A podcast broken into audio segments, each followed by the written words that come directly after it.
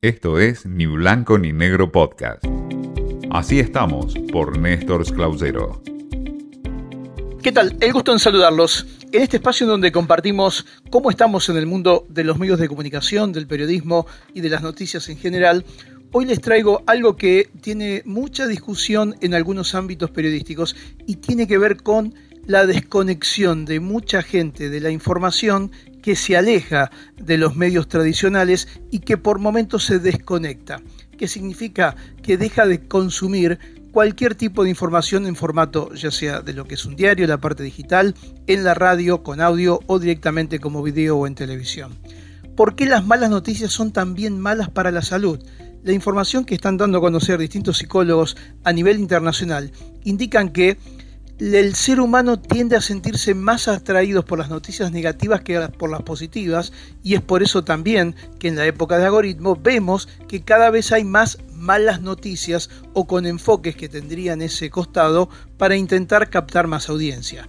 Pero los expertos están advirtiendo también que estar expuesto a estímulos negativos tantas veces al día puede ser perjudicial para la salud no solo termina siendo perjudicial para la salud, sino también perjudicial para el propio sistema informativo, porque finalmente la gente, es decir, nosotros como consumidores, nos alejamos, se aleja la audiencia de la información porque se siente agobiado.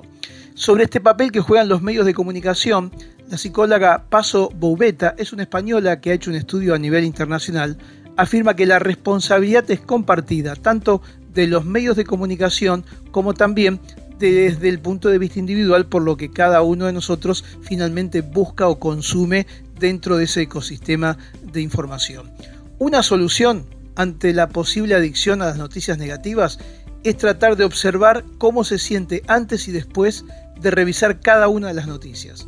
Cómo es ese flujo de pensamiento a lo largo del día, esto asegura la psicóloga, y si piensa que ese tipo de realidad lo está afectando en su vida cotidiana. También sería importante observar si está teniendo momentos diarios de desconexión y autocuidado, que es lo que muchos están pidiendo. Ahora, también aquí tiene que surgir la responsabilidad periodística o de los medios. Si los medios buscan, si los periodistas buscamos por ese famoso clic en la parte digital o ese punto de rating en la audiencia, proyectar lo que se denominan las malas noticias, aunque algunos creen que en realidad no hay ni buenas ni malas. Hay noticias en general que pueden caer bien o mal, pero indudablemente hay una intención, sobre todo con los títulos que se van marcando hoy por hoy en la era digital, para que tengan ese perfil y se sienta la gente más atraída. Lo que hoy conocemos esto que el ser humano busca las noticias negativas por reflejo termina siendo una trampa porque en el fondo los termina alejando de la información y es por eso también que, según dicen, estamos perdiendo audiencia, los medios, los periodistas, en manos de otros entretenimientos que llegan por sistemas alternativos. Esto fue Ni Blanco ni Negro Podcast.